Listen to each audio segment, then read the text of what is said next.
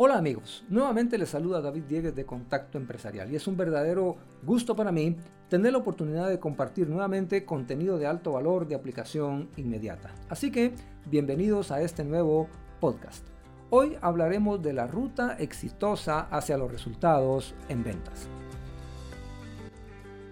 Por varios años, más o menos 20, he vivido en el mundo de las ventas. Durante ese tiempo he tenido la oportunidad de estudiar, experimentar, aprender, desaprender, actualizarme y, por qué no decirlo, fracasar, tener éxito, etc. La profesión de ventas es apasionante y retadora. Nunca se puede decir que uno ya lo conoce todo. Eso es precisamente lo que la hace apasionante. Con frecuencia escucho a muchas personas decir la siguiente frase. Cualquiera puede vender si lo intenta. Aunque nunca hayan vendido nada, o lo hayan logrado un par de veces por un mero golpe de suerte. Esa frase, engañosa, sería como decir que cualquier persona puede salir mañana de su casa y decir, ya soy vendedor. Quienes nos dedicamos a la profesión de ventas sabemos que eso no es cierto. Pienso que esa frase habría que hacerle algunos ajustes para que quedara algo así. Cualquier persona puede intentar vender, pero pocos saben vender bien. Con lo anterior en mente, en este podcast recorreremos lo que llamo la ruta exitosa de los resultados en ventas. Puedes llamarlo también el ciclo de la venta, el proceso de la venta o las etapas de la venta como tú quieras. Lo cierto es que en toda actividad profesional hay principios fundamentales que son la base de cualquier adelanto o actualización. Entremos entonces a conocer esta interesante ruta que hará que te conviertas en un vendedor que sabe vender bien. Como primer punto, diré que toda ruta tiene un punto de partida. La primera estación, paso o etapa que debes conocer es la preparación. Esta es la etapa que el cliente no ve pero de la cual depende tu desempeño frente a él. Debes conocer bien el producto o servicio que venderás, sus características, ventajas, beneficios, etc. Además, puedes buscar respuestas a preguntas como las siguientes. ¿Qué es realmente este producto? ¿Cuáles necesidades satisface? ¿Cómo el producto o servicio puede ayudar al cliente? ¿Hay otros similares en el mercado? ¿Qué diría el cliente de él? En fin, preguntas como las anteriores. Además, debes, en esta parte de preparación, aprender a planificar tu tiempo, tu ruta de ventas y organizarte adecuadamente con todo lo que necesitas antes de salir a vender. Y ojo que cuando digo salir, implica también lo mismo si lo haces en línea. El paso número 2 o la estación número 2 es la prospección. Un prospecto es la persona que tenemos en perspectiva como un posible comprador o cliente. En esta estación se define el o los tipos de clientes cuyas necesidades pueden ser satisfechas por el producto o servicio que vendes. Es decir, determinar el segmento y dentro de este el nicho de mercado, o sea, una porción más pequeña pero significativa del mercado al que te vas a dirigir, buscando que los individuos posean características y necesidades homogéneas. Hacer esto te permitirá contar con prospectos precalificados con alta probabilidad de compra. La prospección es una actividad continua, constante y permanente que requiere persistencia y dedicación. Si no tenemos a quién vender el producto o servicio, simplemente no lo venderemos. Hoy en día se habla del embudo de ventas. Pues bien, eso es precisamente la prospección. La siguiente estación es el contacto con el cliente. Por cualquiera que sea el medio, pues hoy hay tantos, no solo la forma presencial, también hay medios digitales, por teléfono, etc. Debes preparar muy bien el contacto con el cliente. Se dice, con mucha razón, que no hay segunda oportunidad para una primera impresión. El contacto con el cliente tiene dos propósitos fundamentales. Primero, vender la idea de la entrevista o la oportunidad de presentar. Y segundo, venderte a ti mismo como un profesional en ventas. El objetivo es crear un clima apropiado y relajado, eliminar barreras y despertar y o captar la atención del prospecto. Elementos que deben incluirse en un buen contacto con el cliente son los siguientes. Tu presentación personal, tu nombre, el nombre de tu organización, la presentación del producto o servicio, por poner algunos ejemplos. Debes procurar hacerlo interactivo. Hazle preguntas al prospecto, su nombre, su ocupación, sus intereses, etc. Y debes cuidarte de no sonar monótono o como un robot. Cuida tu tono de voz y volumen para hacer la charla amena y agradable. Si es en forma presencial, haz contacto visual, sonríe, cuida tu postura y lenguaje corporal, mantén una adecuada fluidez y pausas al hablar. Deja que el prospecto participe. Realizar un buen contacto es clave. Recuerda, no hay segunda oportunidad para una primera impresión. Dentro de esta ruta, la siguiente estación es la presentación de ventas.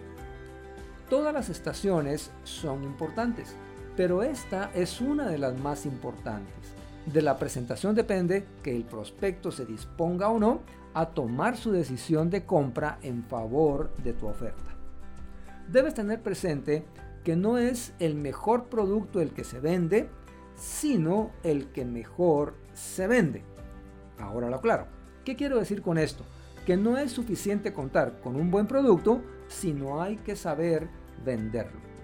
Durante la presentación, el buen vendedor primero busca averiguar o descubrir las necesidades, es decir, las carencias, dolores, insatisfacciones, frustraciones, deseos, expectativas del cliente y luego procede a demostrar cómo su producto o servicio satisface esas necesidades mediante los beneficios, ventajas y características de los mismos. Ah, conviene regresar entonces al numeral 1 o a la primera estación que vimos para que eh, vean lo importante que es la preparación en estos aspectos. En esta etapa es preciso que el vendedor sea hábil en el uso de técnicas de comunicación persuasiva, las cuales hay bastantes disponibles en la internet. Una buena presentación debe ser capaz de capturar la atención del prospecto en forma inmediata y sin distracciones, despertar el interés por medio de los beneficios y ventajas, generar el deseo de poseer el producto y motivar a la toma de decisión. Recuerda que al cliente no le vendemos, sino que le ayudamos a comprar. Te recomiendo leer mis artículos la Dama de las Ventas y la trilogía explosiva en ventas. Muy bien, ya vamos ahora entonces a la etapa número 5 en esta ruta de el éxito en las ventas. Muy bien, ah, en esta ruta, como ya lo indiqué, hay una estación que a algunos no les gusta, les incomoda, les molesta e incluso les atemoriza. Pero a mí realmente me encanta y se llama rebatir objeciones. Digo que me encanta porque de las objeciones surgen las oportunidades.